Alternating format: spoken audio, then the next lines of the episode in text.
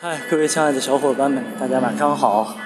此刻的我呢，正在夜路上边飞奔，去赶火车。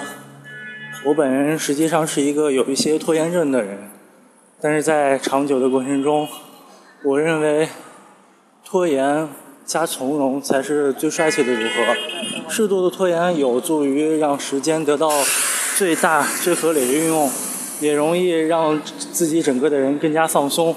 而且在整个拖延的过程中，经过科学的研究，实际上大脑中会进行一些，嗯，时不时灵感迸发一样的思考，有益于最后交出一个更加完美的，甚至是升华的答案。但是我讨厌将拖延症一直拖延到最后一刻，让整个事情爆炸的感觉。比如说，类似于赶车。赶飞机这样的事儿呢，我就比较习惯于让时间非常的紧，去拖延到一个恰当的时间，然后从从容容的赶上了火车或者飞机，而不是说一直拖拖拖到最后，然后又让一些随机出现的事情让自己时间更加的紧，于是不得不飞奔而去。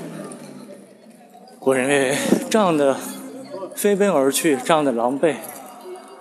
与我认知中的帅气相差甚远，所以关于拖延症，我会点赞。但是我希望拖延症中更加多一些从容，千万不要去拖延到最后。我见过好多因为这种拖延而误掉了火车的，我也见到很多因为这种拖延而误掉了电影最精彩、最关键的前三分钟的，所以。